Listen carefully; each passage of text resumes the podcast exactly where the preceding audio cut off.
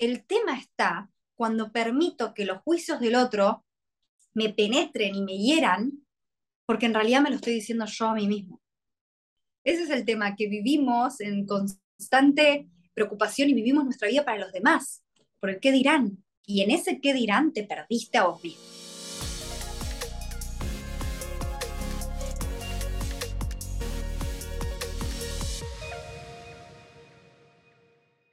What people? Bienvenidos nuevamente a Factor Esencial. Placer de estar aquí compartiendo con ustedes, trayendo siempre buenos invitados, invitados que vienen a dejarnos un pedacito de cada uno de, de, ellos. Y hoy tengo el honor y el privilegio de poder compartir con una mujer maravillosa, una mujer que ha puesto su vida al servicio de los demás a través de su pasión y amor al arte. Yo creo que si quisiéramos definir a nuestra invitada del día de hoy en una sola palabra, yo creo que la palabra sería arte. Hoy está con nosotros Jime Frontera, escritora, actriz, inspiranciadora, como me gusta decirlo a mí.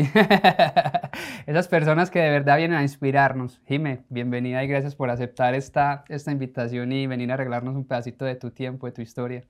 Muchísimas gracias, qué linda presentación, qué hermoso. Gracias por aceptar esta invitación y sobre todo gracias por poner a disposición del mundo entero, de cierto modo, tu, vulnerabilidad, o sea, tu desnudez en el buen sentido de la palabra. Gracias por mostrarte al mundo como sos e invitar a todas las personas que te siguen y que te ven a hacerlo también. Creo que se necesita demasiada valentía para atreverse a hacer el tipo de contenido que haces.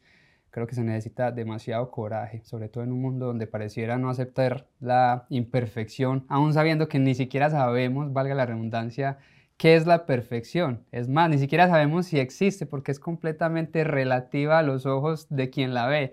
Entonces quería empezar agradeciéndote por, por esa bonita labor porque sé que no es fácil y tú has tomado como que esa bandera de decir, ok, aquí estoy al servicio de, de, de, ustedes, quiero poner mi vida y se necesita mucho coraje para hacerlo y quería empezar esta conversación agradeciéndote por eso, porque yo sé que causas un impacto demasiado grande en las mujeres, que yo siento que, que, tanto lo necesitan, y lo digo por, por, por, mi esposa, por ejemplo. O sea, yo, yo antes de, de, empezar todo este cuento, no cuento, toda esta vida más bien de querer inspirar a los demás, de poner también mi vida al servicio de los demás, yo dije, yo no logro absolutamente nada queriendo conquistar al mundo si no soy capaz siquiera de impactar en la vida de mi esposa.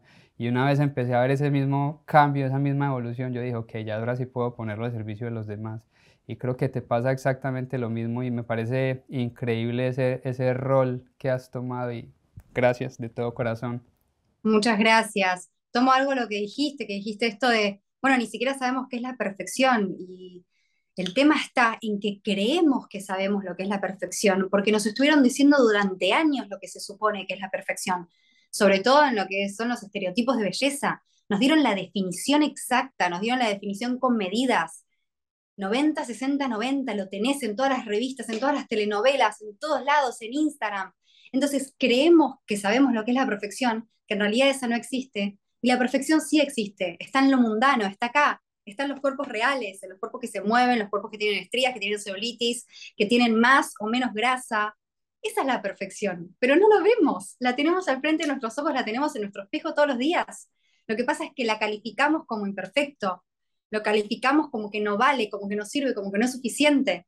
Lo tenemos al frente de nuestros ojos para abrazarlo y lo único que hacemos es maltratarlo, maltratarlo, maltratarlo. Así es, yo creo que te me adelantaste muchísimo a todo lo que, lo que quería hablar contigo, ¿no? Pero, pero yo creo que eso se trata este programa, de poder conversar y de sacar eso que queremos decir, que sabemos que tienen que decirse y que hay espacios que no permiten decirlo. Y esto es abierto, o sea, completamente abierto, que el que lo esté escuchando diga, pues pucha, esto porque no lo ponen en un canal de televisión en horario matutino, que estos son los, de verdad los, los mensajes que queremos escuchar, porque esto es lo que le hace falta a los adolescentes, esto es lo que les hace falta muchísimos adultos que todavía no se encuentran a ellos mismos, que se miran al espejo y todavía como que se, se repudian, no se encuentran, no se ven y no se admiran. Entonces creo que, que hacen falta esos espacios.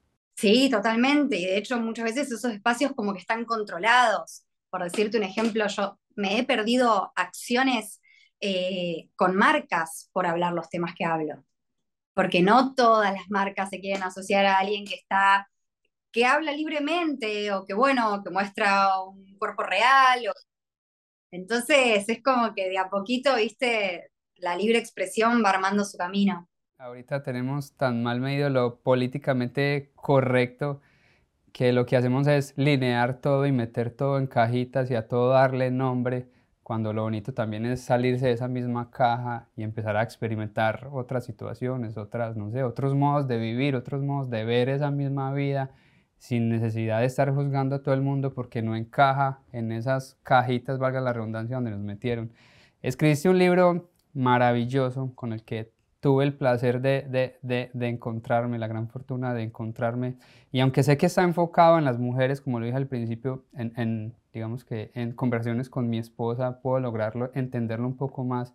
Creo que de cierto modo los hombres deberíamos de leerlo también para entender muchas de las emociones eh, sentimentales, físicas, mentales, por las que pasan nuestras parejas, por las que pasan nuestra madre, por las que pasan nuestras, no sé, hermanas, a los, en el caso de los que tienen hermanas, para poder entenderlas y de cierto modo llegar un poquito a la raíz. Me gustaría también abrir esta conversación hablando un poquito del libro, porque todas estamos en las, en las mismas. ¿De dónde sale este título tan, tan bonito y a la vez como que tan impactante? Todas estamos en la misma, sale de la necesidad de transmitirle eh, a las mujeres, al mundo, no solo a las mujeres. Decidí hacerlo en femenino porque me pareció que durante tanto tiempo hemos escuchado incluso el lenguaje ser en masculino, que cuando tomé la decisión dije, la verdad que este contenido es tanto para hombres como para mujeres.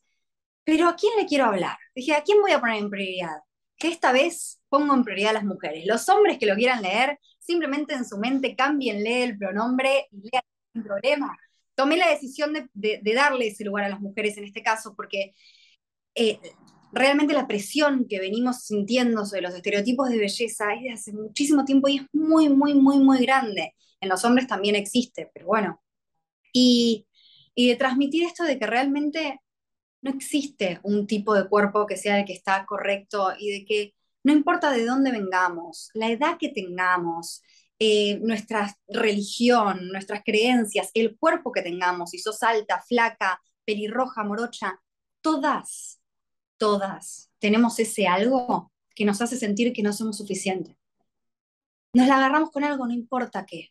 Entonces, ese es el camino que yo propongo de superar eso que está haciendo que no vivas tu vida al 100%. Es más, el 100% quizás es utópico. Que no vivas tu vida al 85%, que ya sería como un montón. Eh, vivir tu vida con un 85% de, de amarte y de quererte. Porque ese resto, viste, tampoco hay que entrar en la utopía de, de una felicidad total y un me amo al 100%, porque también estaríamos, eh, estaríamos yendo tras otro nuevo ideal. Em, algo realista, de una manera realista, decirte, ¿sabes qué? Jime, mirándome al espejo, ¿sabes qué? Te quiero, te aprecio, te valoro, valido todo lo que sos, valoro todo lo que hiciste, valoro el camino recorrido, tu valentía, tu esfuerzo, dónde estás hoy. Y, te miro con ojos de, confianza en lo que vas a lograr mañana, porque muchas veces nuestro, la cantidad de, de estrés, de ansiedad, de abrumados que estamos, es porque nos miramos con los ojos de desconfianza o con los ojos de que no somos capaces. Entonces nuestra mente está en el futuro y vemos ese futuro con miedo a que no vamos a lograr nuestros sueños. Y sería tanto más lindo poder experimentar el presente con la tranquilidad de que soy y de que tengo todo lo que necesito en mí, de que tengo todos los recursos para lograr ese futuro con el que sueño. Y así poder disfrutar el presente, porque nuestra mente si no está constantemente preocupada por el pasado o por el futuro. Así es. Que de hecho la, extra preocupación del pasado es, es, la depresión, está ligada a la depresión y el exceso de preocupación del futuro es la ansiedad. Eh, y la mente nunca está en el presente y la única vida que existe es ahora. El único tiempo que existe es ya, ya, ya, ya, ya. Es el único tiempo que está viviendo. Todo lo demás es idea de la mente. Completamente. Y sabes que, digamos que entrando un poquito en lo que estás diciendo, yo creo que muchas veces el problema también pienso yo que es que nos vemos a nosotros mismos a través de los ojos de los demás. O sea, ni siquiera son los ojos de nosotros, sino, ok, ¿qué estará pensando tal persona de cómo me estoy viendo hoy? O me estoy poniendo esta ropa pensando en, en mi pareja, o en cómo me van a ver en el trabajo, o en la escuela, o en el colegio. Y nunca estamos como que parándonos al espejo y decir, ok, ¿cómo me siento hoy? ¿Cómo me veo hoy? Entonces creo que siempre nos estamos viendo a través de los ojos de alguien más y eso, eso es lo que no permiten definitivamente como que, que avancemos y que ese nivel de autoestima pues pueda subir, porque al fin y al cabo, ¿sabes qué amo yo de los Estados Unidos? Por lo menos del estado donde estoy y, y, y de lo tranquilo que me siento acá y de la paz que, y la serenidad que me brinda este país, que ayer lo hablaba con mi esposa, íbamos para el supermercado y ah, yo estaba en box y yo no sé ni qué tenía ya, amor, bájame una camisa, una pantaloneta y unas chanclas ya. O sea, en Colombia, no, tengo que irme a bañar, tengo que ponerme en ropa para ir a comprar una bolsa de leche y unos huevos.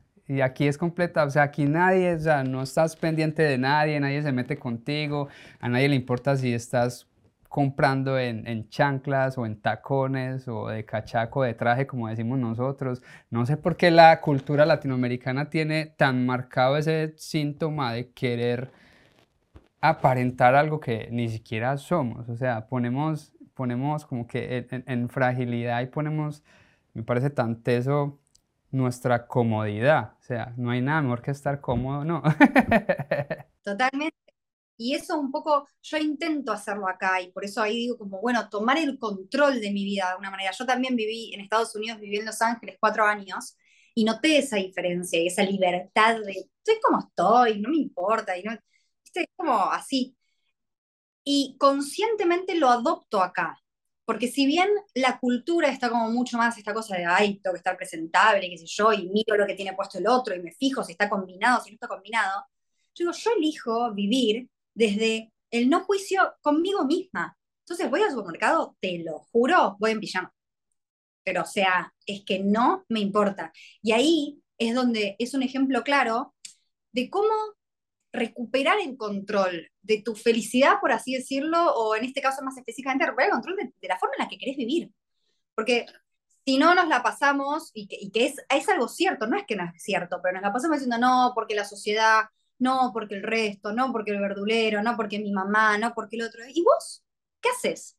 Che, y si yo me ocupo de no juzgarme a mí mismo cuando tengo ganas de salir en pijama al supermercado, ¿y qué me importa lo que el resto diga? Porque si yo no me juzgo, no hay bala que pueda entrar.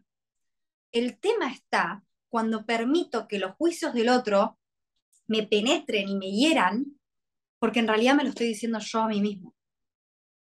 Y eso nos viene desde chiquitos, probablemente la famosa frase, mi mamá cuántas veces me la ha repetido, ¿qué van a decir?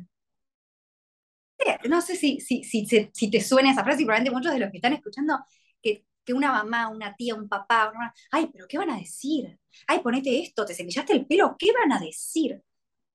¿Qué, ¿Qué importa lo que vayan a decir?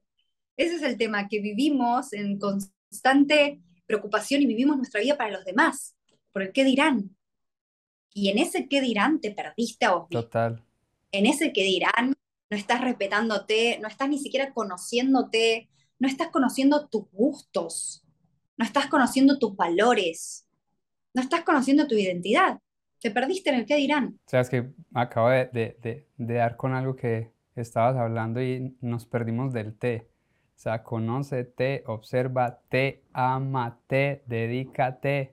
Cuando repetiste todo eso, no lo perdimos por completo. Siempre lo digo aquí en el programa, que estamos hechos como que de retazos de lo que hicieron los demás con nosotros ni siquiera son retazos que íbamos agarrando, me gusta esto, lo agarro para mí, me gusta esto, lo agarro para mí. No, eran casi que impuestos.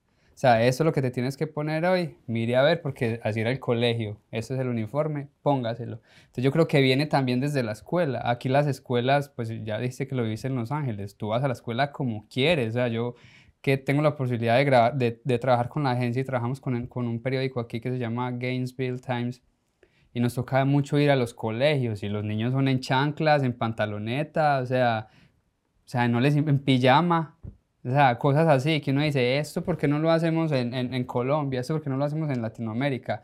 Esta es la, pues para mí esto es ser inclusivo, pues para mí es darle el espacio a todos, de que de cierto modo pues se desarrollen y no se están metiendo en la vida de alguien más. O sea, nadie está diciendo, ¿por qué viniste en pantaloneta? O ¿por qué no te pusiste hoy el uniforme de gala como era en Colombia? Entonces creo que deberíamos de adoptar todo eso. ¿En qué momento te convertiste en, en, esta mujer maravillosa? Porque el hecho de escribir un libro, o sea, viene también mucho, sobre todo que me parece a mí un libro súper, súper personal. O sea, se, se nota que, que, mucho de lo que dices lo viviste, sino todo completamente pero ¿en qué momento como que parte en dos, en qué momento se divide tu vida que dices, ok, ya soy consciente de esto? Eh, fue muy claro en mi caso. Yo mm, tengo una historia de, de, que desde mis 13 años muy marcado, empecé con todo un camino de dietas, estar completamente obsesionada con mi cuerpo, de sentir que mi cuerpo era lo peor que me había pasado, que todo estaba mal. Eh, y, así arrancó un camino de, dietas y las dietas que es restricción, la restricción lleva al atracón, entonces vivía entre atracones y dietas, atracones y dietas, y así fue como mi adolescencia. Em, y hasta llegar a mis 26 años. Yo a mis 26 años, el día de mi cumpleaños, tuve sesión de terapia, ya venía haciendo terapia hace bastante tiempo, y me acuerdo que para mí fue muy, muy claro porque le dije a mi psicóloga, le digo, 13 más 13, 26 dije, llevo la mitad de mi vida odiándome. ¿Hasta cuándo? Pasa un solo año más y yo voy a haber estado más tiempo de mi vida siendo mi peor enemiga que mi mejor amiga. Fue como, esto tiene que cambiar. Y por primera vez tomé la decisión. Vi como muy claros dos caminos al frente mío. Uno, era el que yo ya venía tomando hace mucho tiempo, que ese camino es el camino de la perfección. A través de las dietas yo quería la delegadez, porque creía que la delegadez o el cuerpo perfecto que nos dijeron que existe, me iba a traer la felicidad y la confianza en mí misma y el sentirme cómoda conmigo misma. Y ese es el camino que intentaba, intentaba desde los 13 años perseguir. Y dije, si hace 13 años que lo estás intentando conseguir y no podés, ¿no crees que ya está? ¿Que hay que darse por vencido en este camino? no existe. El otro camino que se me abrió es el camino del amor propio. Es decir, ¿por qué no intentás ser feliz con lo que ya sos? Porque para mí no existía ser feliz con lo que yo ya era. Tenía que cambiarme para poder encontrar esa comodidad conmigo misma. Y a partir de ahí dije, basta, este camino se cierra, no te tientes, nada, chao. El único camino que vas a perseguir es el del amor propio. Y no fue automático, y esto es importante porque no quiero que piensen que ante un solo pensamiento ustedes tienen que lograr hacer un cambio así. Yo seguí en este. Aunque me dije no, seguí y encontraba una nueva dieta y lo intentaba y qué sé yo. Hasta que poquito tiempo después de ese cambio estructural tan grande en mi mente, lo vi. no sé cómo decírtelo, lo vi. Eh, hice un cambio importante de, de, de psicóloga, dejé mi psicóloga convencional, que me ayudó muchísimo en unas cosas, pero sentía que necesitaba más, algo más espiritual. Venía durante muchos años durante terapia, de una terapia, bueno, de psicoanálisis, freudiana, y cambié a algo más de coach eh, y, más energético y empecé con el tapping, que en el libro específicamente yo puse unos códigos QR a lo largo para poder hacer ejercicios de tapping conmigo. ¿Y por qué hice eso? Porque a mí el tapping fue realmente la herramienta bajada a tierra que me me salvó de alguna manera, que, que, logró...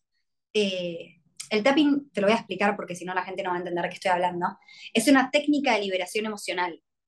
Son unos golpecitos con las yemas de los dedos que se dan en los puntos de los meridianos en la medicina china. Esto activa... Como los chakras. Ciertos lugares en... Los que llaman los chakras, Exacto. ¿cierto?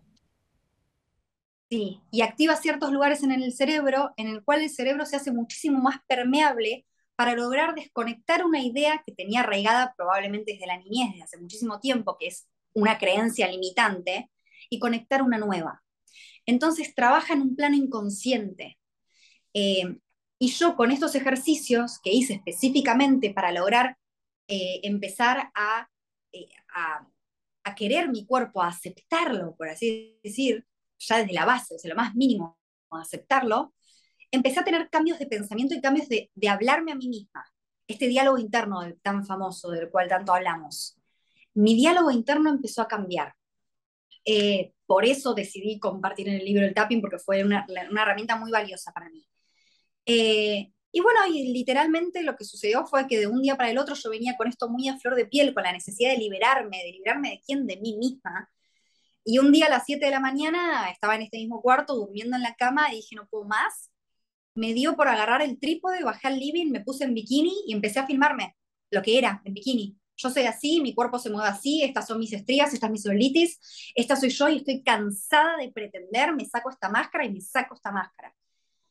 Y lo subí a las redes como un descargo mío. Y ese video se viralizó por todos lados. Ese video tiene, no sé, más de 4 millones y medio de reproducciones, no sé cuánto tendrá ahora se, viralizó por todos lados y ahí, Juaní, se me cayeron los barrotes de mi cárcel. Se me cayó, me di cuenta que el miedo es muchísimo más grande cuando está dentro de nuestra cabeza y que una vez que nos animamos a ser vulnerables, que lo conecto con la cara al principio, la vulnerabilidad contagia. La vulnerabilidad es la verdadera fortaleza. Creemos que ser vulnerables es debilidad, pero ponete a pensar, cuando ves la vulnerabilidad en un otro, ¿no es admirable? ¿No es contagiosa? ¿No te quedas así como en el teatro? La empatía. los momentos, exacto, la empatía, los momentos de vulnerabilidad de las películas en el teatro, de las personas que tenemos enfrente, son, te quedas con ganas de aplaudir, pero lo juzgamos muchísimo cuando se trata de uno mismo, no nos permitimos esa vulnerabilidad. ¿Por qué? Nos enseñaron que teníamos que ser fuertes, que llorar está mal, que no hay que mostrarse de esa manera. Y realmente cuando uno se permite ser vulnerable, empezás a conectar con todos los otros humanos totalmente imperfectos que, tenemos alrededor. Eh, y para mí eso fue, hubo, fue un cambio así. 180 grados hubo un antes y un después, y a partir de ahí descubrí también mi propósito, este propósito de, contagiar, de, inspirar, de, de, acompañar a otras mujeres en ese camino de aceptarse, de amarse, de quererse, de autocompasión, eh, de encontrar su, su amor propio. Eh, y encontré como una pasión en eso. Entonces ahí empecé a, desarrollar esa faceta mía que la tenía, no sé, tan tapada de tanta información. Eh, así que, y bueno, y después de un tiempo me surgió la propuesta de escribir un libro. ¿Te lo propusieron o, tenías, o ya venía en tu, en tu mente la idea de escribir? Venía en mi mente, pero lo tenía como para más lejano y me llegó un mail de una editorial diciendo que querían que escriba ese libro y lo, me aferré a eso. Dije, dale, es ahora. Yo soy amante de la lectura, yo creo que lo he dicho muchísimas, muchísimas veces aquí en el programa y en las redes sociales. Y me gusta mucho leer las dedicatorias de los libros, porque para mí la dedicatoria es como que el motor que te inspira a seguir escribiendo de cierto modo. Muchos autores dedican sus libros a, sus familias, sobre todo a las mamás, a los hijos, a las personas como que les dieron esa fuerza para seguir escribiendo, para seguir en el modo mío, por ejemplo, componiendo canciones. Y leyendo tu libro, la dedicatoria, te lo digo de corazón, es increíble. Y creo que voy a traer un pedacito de ella para, para poner en contexto a la audiencia, a las personas que nos están viendo o escuchando. Y era algo como que este libro está dedicado a, todas aquellas mujeres que alguna vez midieron su valor por cómo se ve su cuerpo, a todas aquellas mujeres que se maltrataron y se maltratan día a día por no cumplir con un ideal inalcanzable.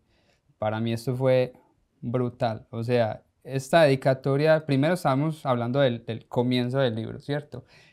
De entrada te estás poniendo en los hombros el peso no solamente tuyo, sino el peso de lo que van a decir las personas que te están leyendo y decirles, venga, yo le agarro de la mano hasta el final del libro, quédese conmigo, que si lo logra leer todo, si batallamos todo esto y pasamos juntas, a, a lo mejor vas a pasar ese espectro de esos míos por los que pasé yo y vas a seguir siendo mejor mujer, vas a salir siendo mejor persona y por lo menos te vas a mirar al espejo y te vas a reconocer.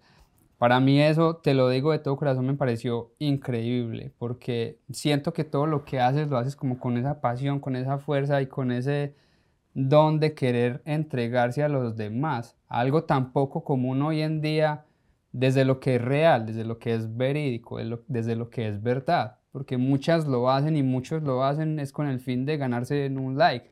lo vimos hace poquito que había un challenge donde las mujeres todas empezaron a subir la celulitis o las estrías, o sea, son modas, o sea, ninguna de ellas se hubiera atrevido a hacerlo, ni ninguna se atrevió a seguirlo haciendo, como lo has hecho tú. O sea, como lo dije al principio, te desnudaste por completo y dijiste al mundo, esta soy yo y esta eres tú, así no lo quieras reconocer. O sea, me pareció súper, súper, súper teso. Quería preguntarte el, el, el, por qué, cuál es ese, ese motor en realidad que te mueve a seguir haciendo esto que haces. Wow, o sea, es que no, no, me lo había preguntado. Hay algo muy mágico en, en cuando me escribe alguien y me dice, Jime, ¿sabes que no me había animado nunca a sacarme el short en la playa?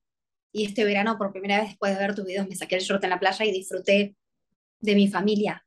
Disfruté de correr al mar, eh, o alguien que me dice, no me animaba a, decirle que sí a la invitación de este chico que me invitaba a salir porque me daba vergüenza mi cuerpo y me animé a decirle que sí eh, y salió espectacular y me sentí libre.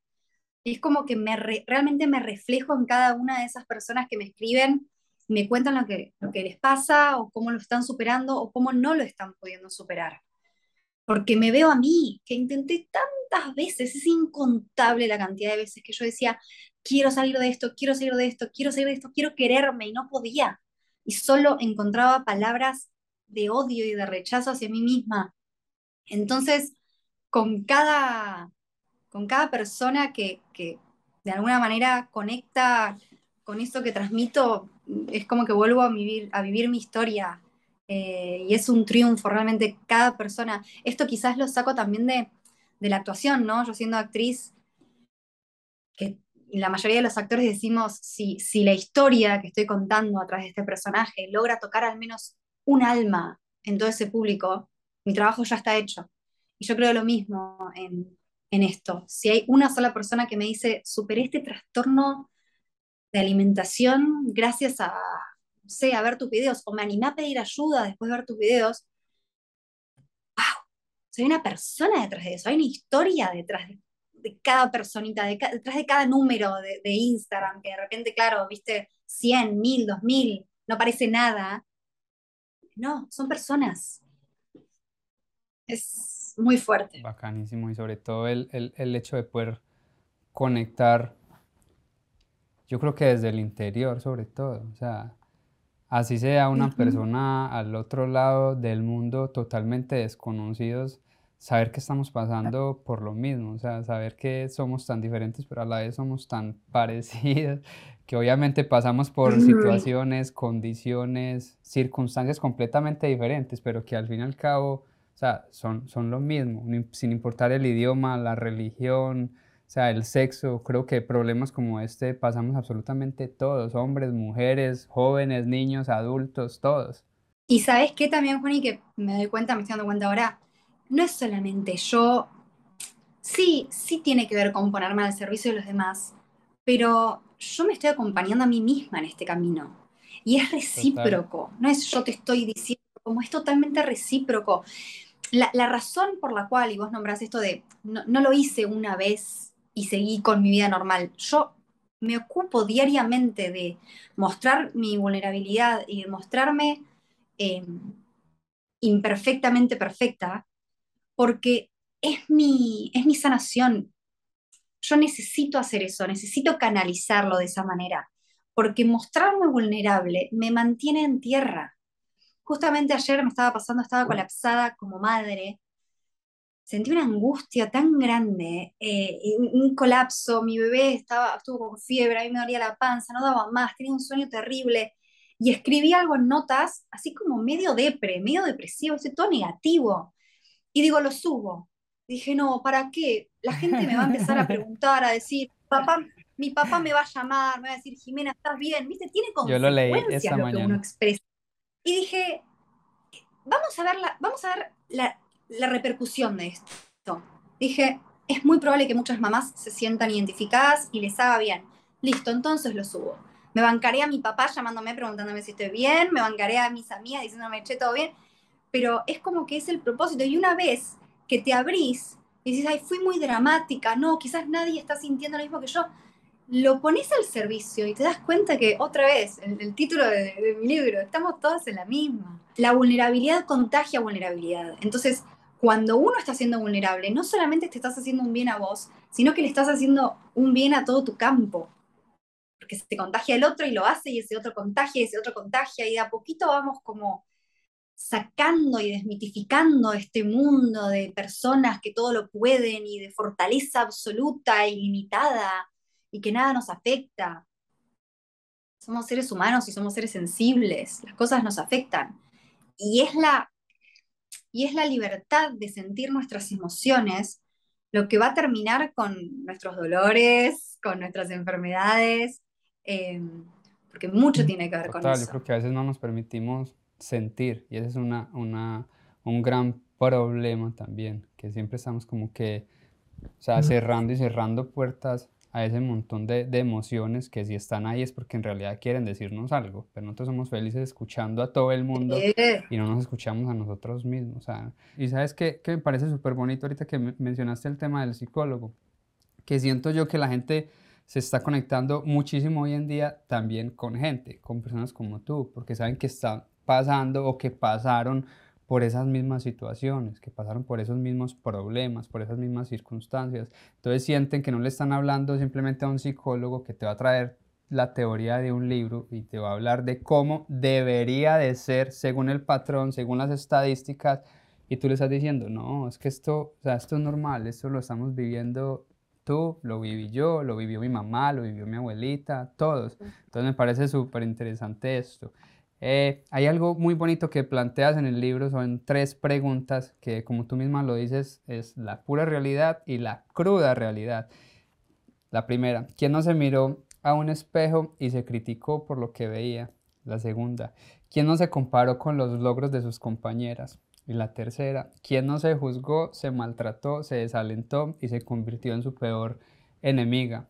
¿Cómo batallaste tú con estas tres preguntas y cuál sería el mensaje que le quisieras dejar a esas mujeres que están pasando, digamos que por estas inseguridades? La primera, ¿quién no se miró alguna vez al espejo y se dijo las peores cosas que se podría haber dicho?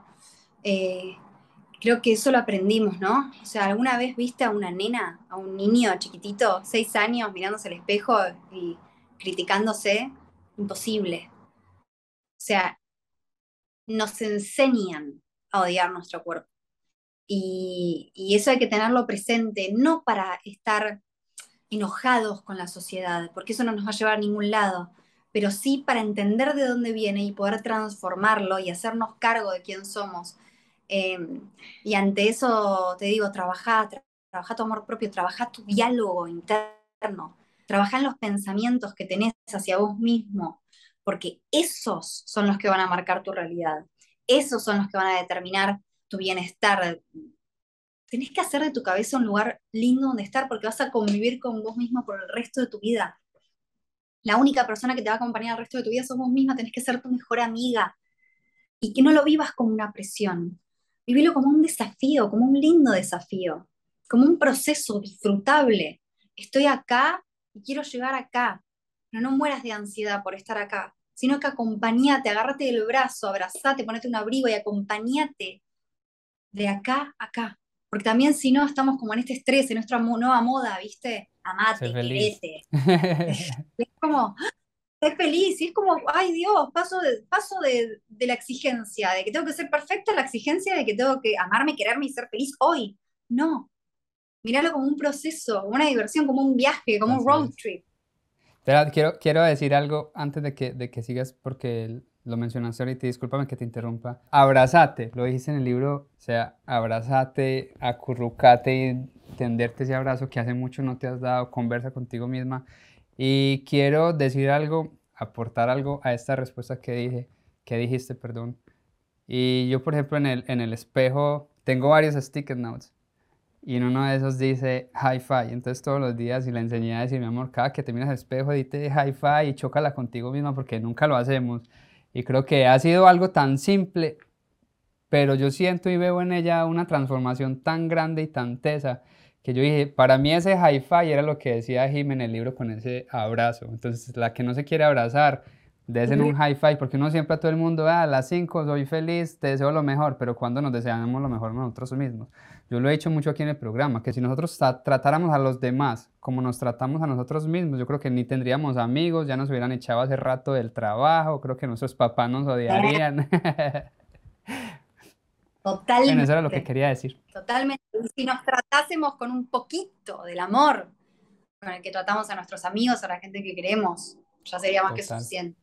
Bueno, después esa segunda pregunta de compararse. Qué duro, qué duro que es la comparación. La vivo hoy en día porque la comparación existe en tantos ámbitos de nuestra vida.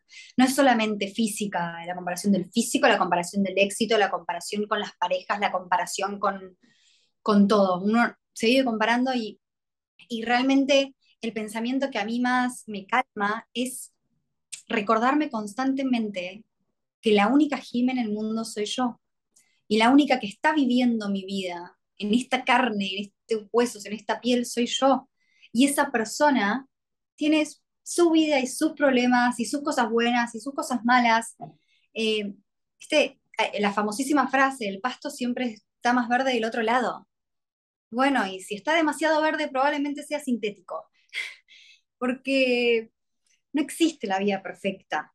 Eh, y uno tiene que recorrer su camino, y este camino tiene, tiene de todo, y tiene flores y tiene espinas, y es difícil y duele, tiene barro, y a veces sale el sol y a veces llueve. Es como, ¿viste? el recordarse constantemente que, qué sé yo, naciste en este cuerpo, en esta familia, en este país, en esta vida, en estas circunstancias, y es como que pasarnos la vida enojados o tristes porque no podemos tener la vida de la otra persona, los éxitos de la otra persona, el cuerpo de la otra persona, solamente nos va a poner en un lugar de, queja, de tristeza, de, envidia, de negatividad. Eh, y lo entiendo, yo valido esa sensación que tenemos todos de querer otras cosas, pero hay que ocuparse de disfrutar de la vida misma, porque es la única que tenés. Porque si no estás luchando contra un anhelo que no es posible, que no existe, estás luchando contra un cuento de hadas. Es como ese enojo y toda esa rabia y toda esa energía que vos ponés en, en querer con todas tus fuerzas ser esa otra persona. estás desperdiciando, esa energía podés ponerla en vos mismo. Podés ponerla primero en tratarte, otra vez repito, con amor, con compasión, con paciencia, en acompañarte, y después en diagramar dónde estoy y dónde quiero estar. Valoro, valido todo lo que soy en el lugar donde estoy hoy. Y con esa fuerza que me da el amor que me estoy dando hoy, me impulso a convertirme en mi mejor versión, por así decirlo. Que yo estoy un poco en contra de esa frase, en mi mejor versión, porque me parece un poco utópico y un poco como que te lleva a querer estar en otro momento de tu vida, ¿viste? Sé tu mejor versión. Sos hoy tu mejor versión, porque si no, no estarías siendo. Sos lo mejor que podés hacer, sos, hiciste lo mejor que pudiste, estás haciendo lo mejor que podés, y quizás estás en un punto en el que te gustaría estar en otro. Pero hoy ya sos tu mejor versión. Acompáñate con amor a ese otro punto, no te acompañes con presión y con exigencias y con, y con esta necesidad de la, del día de hoy de que todo tiene que ser ya. Que si no, no vas a disfrutar nada. De eso hablas muchísimo también, de poder disfrutarse el proceso, desollarse y vivirse el proceso al 100, porque muchas veces también creemos y vemos a esa persona que tiene lo que nosotros queremos, ¿cierto? Pero nos olvidamos de cuánto tuvo que batallar esa persona para conseguirlo. O sea, no es, no es fácil y estar en ese nivel requiere demasiado coraje, demasiada dedicación, demasiado trabajo que quizás yo no soy capaz de hacer, porque es que esa es la otra, listo, sé tu mejor versión. A lo que diría yo es, sé tu mejor versión, pero tienes que tomar decisiones, tienes que hacer acciones. Muchos no están dispuestos a correr ese, pues, eh, a, tomar ese, esa acción y a, entregar lo que se requiere para poder llegar a ese nivel. Hay que sincerarse, porque te lo pongo en ejemplo. Yo te, digo de todo esto, pero no es que tengo, ay, tengo todo resuelto, yo disfruto todos mis procesos. No, a mí me cuesta mi conciencia diaria esto. Hay veces que no logro disfrutar del proceso y es como, ¡ah! Pero, pero el valor está en que diariamente es como, quiero disfrutar del proceso y me traigo a tierra y digo, dale, el momento soy. Y con lo que decís, de hacerse responsable de que a veces no tenemos ganas de dar todo lo que se necesita para conseguir ese resultado. por ejemplo, ni bien había sido mamá, o más los meses que Feli era un poco más chiquito, yo estaba como, ay, tengo ganas de estar haciendo, eh, extraño la actuación, tengo ganas de estar haciendo una tira en televisión, tengo ganas, ¿por qué? ¿Por qué no me llaman? ¿Por qué no estoy haciendo ningún casting? Y de repente me hice la pregunta, ¿estás dispuesta a estar en un set de televisión desde las 7 de la mañana hasta las 7 de la tarde todos los días? Ay, no. sí. No, porque, no, porque mi bebé es chiquito. Bueno, a, mí me gustaría si tendría que grabar solamente tres veces por semana. Esas, condiciones ahí en la cabeza. Entonces, ¿de qué está hablando? O sea, me, está, me estoy quejando de que no estoy grabando, no estoy en una tira de televisión, pero no estoy dispuesta a dar de mí todo lo que se necesita, que tendría que, dar si estuviese grabando una tira de televisión, que sos esclava del canal. Entonces, ¿viste? Cuando, y, cuando te haces estas preguntas y te sos sincero, podés al menos decidir, no te digo que todas las veces, hay muchas veces que vas a decir, sí, yo estoy dispuesto a hacer todo esto, bueno, listo. Entonces te ayuda a ser como más realista, poner las cosas en la balanza anotarlo bien y decir, bueno, sí, estoy dispuesto, bueno, entonces voy a hacer todo lo que tenga que hacer. Total, porque ahora, por ejemplo, todos quieren ser, no sé yo, famosos, millonarios o lo que sea, pero, o sea, lograrlo requiere demasiado trabajo. Estás dispuesto a dejar a tus hijos por un tiempo porque te tienes que ir de gira, estás dispuesto a trabajar 18, 20 horas al día para lograr lo que tiene esa persona. Y cuando hablo de, de, lo que tiene, no lo quiero decir en, en, en, comparación, ay, no, yo quiero eso y yo quiero eso, sino porque para tenerlo se necesita. O sea, si sea lo tuyo, construyelo. Pero si lo quieres, lo tienes que, o sea, lo va a decir, esto es un podcast, tienes que comer mucha mierda. O sea, o sea exactamente. O sea, te lo juro, yo la semana pasada trabajé, yo creo que unas 20, 22 horas al día. O sea, llegaba a mi casa a las 6 de la mañana y a las 8 de la mañana tenía que estar aquí en la oficina. Yo siempre digo que desde tu balcón mi vida la ves muy fácil. sí. Y es total, porque nadie sabe por lo que está batallando el otro. O sea, puede que, ay, no, yo quiero esa familia. Yo, pues eso requiere trabajo. O sea, requiere trabajo hablar con tu esposo y decir, amor, venga que hablemos de esto, porque estas conversaciones son incómodas, pero si queremos avanzar, tenemos que tenerlas. Conversaciones incómodas con mis socios, si queremos avanzar en la empresa, tenemos que tenerlas, o si no, esto no va para ningún lado. Entonces, creo que, que para lograrlo se, requiere sobre todo mucha, mucha disciplina y, autocontrol y autoestima y autoconocerse mucho y escucharse. Bueno, tercera pregunta que era la de ¿quién no se juzgó? ¿Cierto? Y se convirtió en su peor enemiga. porque en realidad te sentías como tu peor enemiga? Eh, no me sentía, yo no me daba cuenta. Hoy me doy cuenta que yo era mi peor enemiga. Yo creía que estaba haciendo ¿Cómo te lo explico sin tardar 300 horas? Resume, Jimé, resume. Yo creía que yo creía que me estaba haciendo un bien. ¿De qué manera? Yo creía que tratándome mal me estaba impulsando a lograr las cosas que quería lograr. Con esa exigencia, con esa forma de hablarme, ¿cómo puede ser que no aguantes? ¿Cómo puede ser que rompas la dieta? Sos un desastre, sos horrible, nadie te va a querer así, tenés que aguantar, sos débil.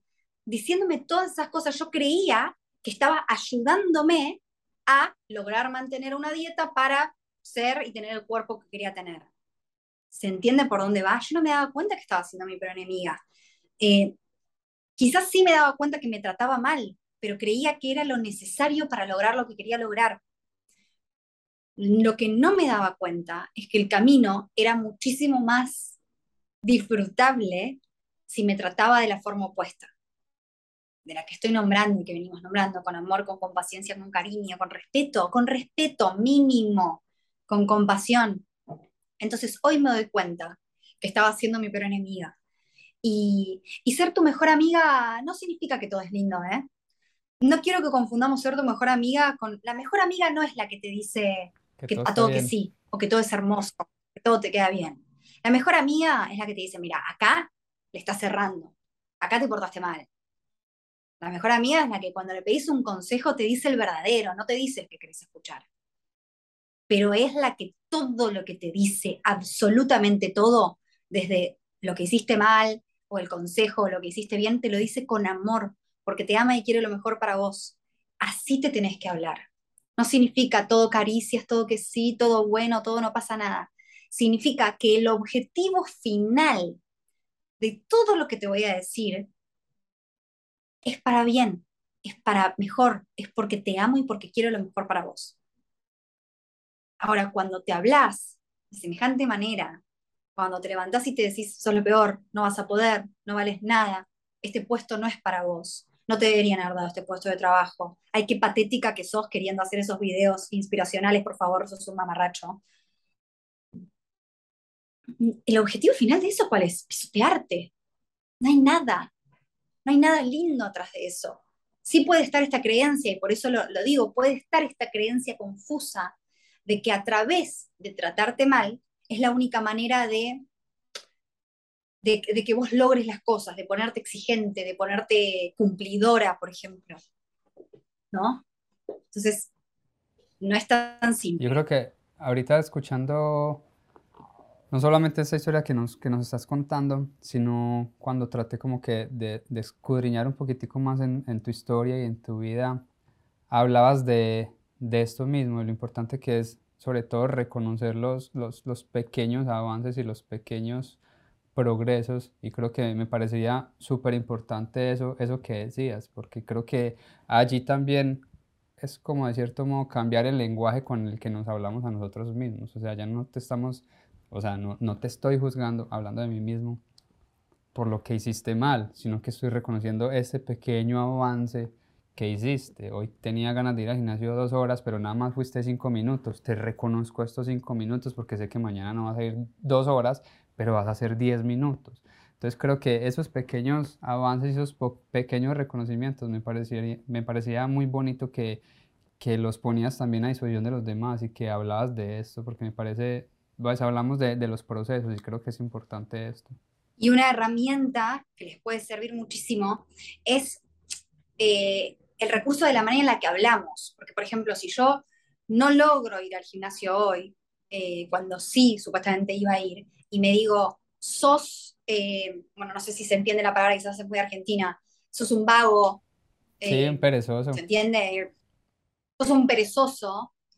Cambiar soy por estás siendo, porque el soy tiene la condición de identificarte. Vos sos eso, y cuando sos eso, estás como delineando los límites de tu personalidad. Sos perezoso. Hoy, ayer, siempre en el futuro. Estoy siendo perezoso hoy. ¿Qué soy? Es ahora. Mañana no soy eso. Mañana mi estar, mi estar siendo va cambiando constantemente. Y esto con todo. Estoy siendo perezoso. Estoy siendo intolerante. No soy intolerante. Eh, si tuve una actitud, qué sé yo, eh, agresiva con mi mamá. No soy agresivo, fui agresivo, o sea, estuve, estuve agresivo, estoy siendo agresivo, me comporté de una manera agresiva, pero no soy eso. Y quizás puedan pensar, ay, pero qué estupidez, es solamente la manera en la que la digo, es una expresión, yo entiendo, pero cómo nos expresamos, nuestro lenguaje a nuestro inconsciente le afecta muchísimo más de lo que sos capaz de imaginar. Y a través de nuestro lenguaje, nosotros creamos nuestra realidad. A través de nuestros pensamientos creamos la realidad. Las cosas que nos suceden en la vida, y no me quiero meter tan metafórica porque me parece que no, pero nuestros pensamientos, las cosas que nos pasan en la realidad, es un reflejo de nuestras creencias, de nuestros pensamientos, de, la forma en la que nos percibimos a nosotros mismos. ¿Por qué? porque lo inconsciente necesita corroborar eso que cree como una verdad en el mundo físico. Y ahí se nos presentan las oportunidades, y ahí se nos presentan los conflictos en la vida real, y por eso nos encontramos con ciertas personas que sirven de nuestro espejo y nos muestran esto que tanto estamos mirando para otro lado, no queremos ver o no queremos trascender. Entonces, simplemente si no sos tan espiritual, lo que sea, solo quédate con esto. Yo estoy transformando y creando mi realidad con mis pensamientos y con mi lenguaje. Cambia la forma en la que hablas y cambia tu mundo. Total, y yo creo que una vez empezamos a utilizar ese mismo lenguaje también empezamos a tratar mejor a los demás, porque por ejemplo en la educación de los hijos ya no le estamos diciendo sos esto, sino estás siendo en ese momento esto. Entonces creo que es una manera de reprogramar de una manera diferente a como nos criaron a nosotros en los países de nosotros, donde era punta de, de regaños, vea usted es esto, vea, no, venga, está, en este momento está haciendo esto, entonces creo que, que, que bonito eso que nos acabas de dejar, te lo agradezco. Hay algo muy, muy bonito con lo que me gustaría ir terminando. Dije que, que, que, te había estudiado un poquito y había algo que me parecía hermoso que me gustaría traerlo a la conversación y era que decías que aceptar no es renunciar a aquello con lo que siempre he soñado. Me pareció increíble, creo que es una frase de esas que, que, todo el mundo debería llevar como bandera. Aceptar no es renunciar a aquello con lo que siempre he soñado. ¿De dónde te, te nació esto? Es muy importante. Estas fueron de las primeras cosas que, que mucha gente me preguntaba cuando empecé con mis videos. Y era como, y, y cuando me lo preguntaban yo me di cuenta que era un miedo que había tenido durante muchísimo tiempo y que fue una de las principales razones que me impedía hacer mi cambio y que me impedía ir por este camino que os conté de amor propio. Porque yo estaba convencida de que si me aceptaba tal cual era, no había posibilidad de cambio. Era, pero si me acepto, ya está, me tengo que quedar con esto. Entonces fue como, no, aceptar no es renunciar a eso que querés. Aceptar es validar quién sos, validar quién estás siendo, hablando de esto entendiendo que tu estar siendo cambia constantemente, pero que si vos te armás un colchón bien poderoso de amor propio, de validación, validar, y quiero definir la palabra validar porque quizás la digo y no, no todo el mundo sabe lo que significa.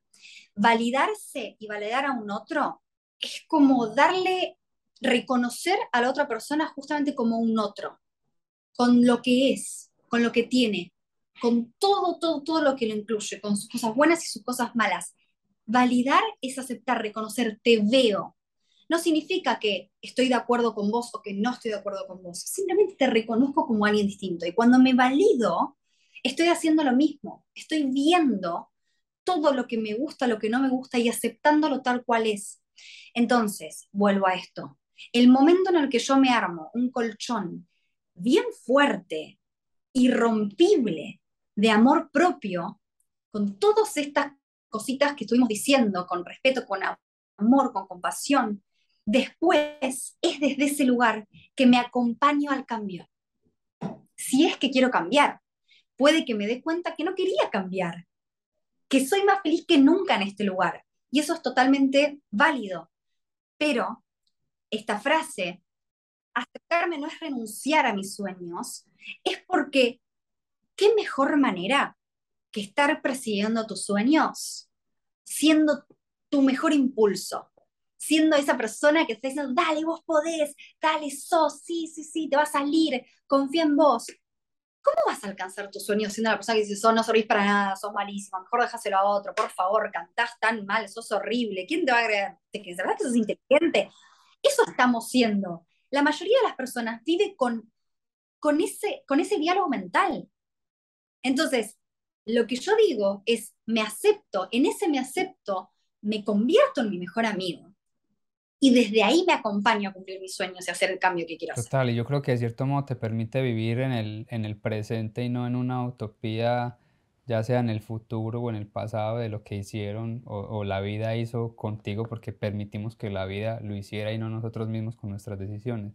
La semana pasada, o más bien en el programa de ayer, estuvo como invitado Santiago Zapata. Él es escritor y es un niño que tiene 15 años y tiene una, creo que se llama displegia, displegia muscular, algo así. O sea, él no puede mover ni las manos ni los pies. Él está en una silla de ruedas prácticamente desde que, desde que nació y depende completamente de, de sus padres.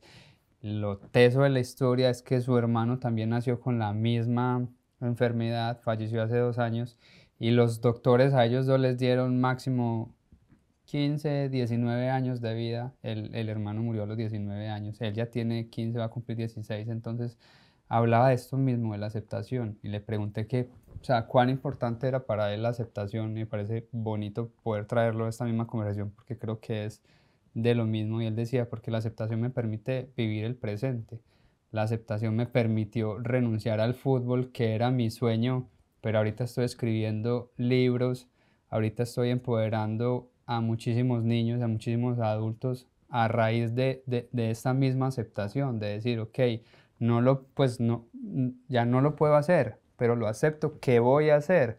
Porque a veces cuando no, no aceptamos, o sea, las condiciones, no aceptamos eh, esta misma conversación interna que nos dice, venga, acéptelo, pero esa voz no la queremos escuchar. Y creo que si no la aceptamos, creo que no va a haber progreso, si no la aceptamos, creo que no va a haber transformación. Entonces quería como que traer eso, eso a, colación. Qué importante, qué lindo, que em, lo, lo, resumiste en una frase espectacular, que la aceptación nos permite, la aceptación nos permite vivir el presente. Y es que es así, porque el conflicto en sí, en realidad no existe. El conflicto lo traemos nosotros cuando nuestra mente rechaza nuestra realidad.